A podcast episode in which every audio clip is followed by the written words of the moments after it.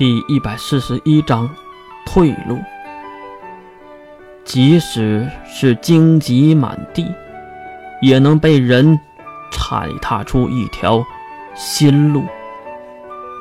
离开了渤海湾停泊的舰队，经过了一下午，才重新出现在街道上的月。没人知道他这半天去干嘛了。月拖着疲惫的身体，咕咕叫的肚子。走在街边的一个小门店前，看了看上面的动态图片，拿出了钱包，在思索要买哪一个的时候，哎呦，这个不是星光来月的亲手制作的周边钱包吗？自己喜欢的东西被别人一眼认出来，月当然会一脸的诧异，当然还有一点兴奋，急忙抬起头看向说话的人，就是卖小吃的老板。他短发，围着灰色的围裙，非常的胖，年纪应该在四十岁以上，眼睛眯成了一条缝，正笑嘻嘻地看着月，这就让月有些诧异了。你这个年纪的人，也喜欢星光蓝月的作品吗？听到月的问题，胖子挠了挠头。哎呀，是我家的儿子喜欢，总让我掏钱去游戏厅抓娃娃积分。换取这个星光来月的周边什么的，啊，可以呀，你家儿子有发展呢。自己喜欢的东西被其他人也喜欢，是非常爽的事儿。月当然也不例外了。哈哈，既然和我儿子是一个喜好，那就给你打个折吧，如何？看着热气腾腾、刚出锅的肉饼，还有各种甜食。月舔了舔发干的嘴唇，然后指向了里面一个花里胡哨的糕点和肉饼。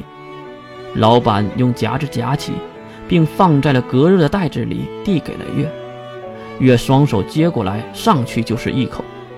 先吃的是肉饼，那鲜嫩多汁的肉馅儿，再加上纯纯的肉香，让月抵着热量又是一口。嗯，好吃，真的很好吃。老板也很是高兴，因为自己做的东西也被认可。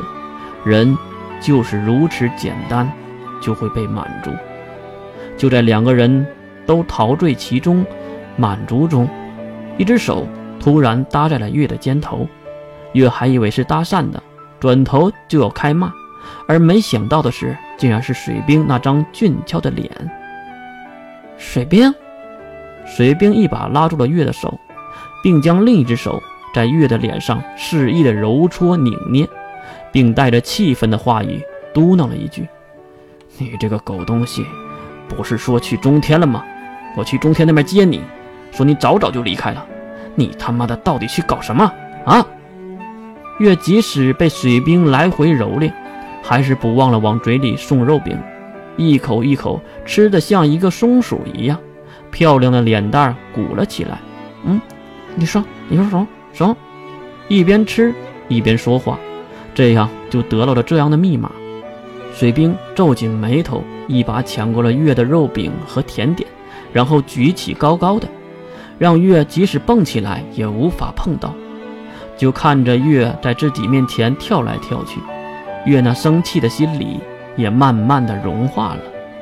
哎，白痴情侣，能先把钱付了吗？啊！被误会成情侣的月和水兵都诧异地看向打断他们秀恩爱的胖老板。水兵还想解释他们并不是情侣，可是又想起了下一句话：“你没付钱就开吃啊？谁教你的？”月可没管那个，趁着水兵没注意，一个小跳夺回肉饼，然后又开吃，一边吃一边指向老板：“男朋友，付钱。”水兵瞪大了蓝色的双眼，气愤的又去掐他的脸，可是被后面的老板叫住了。胖老板一脸的坏笑，并敲了敲面前的玻璃柜子，就是那些放吃的地方。东西不贵，男朋友就给买了吧。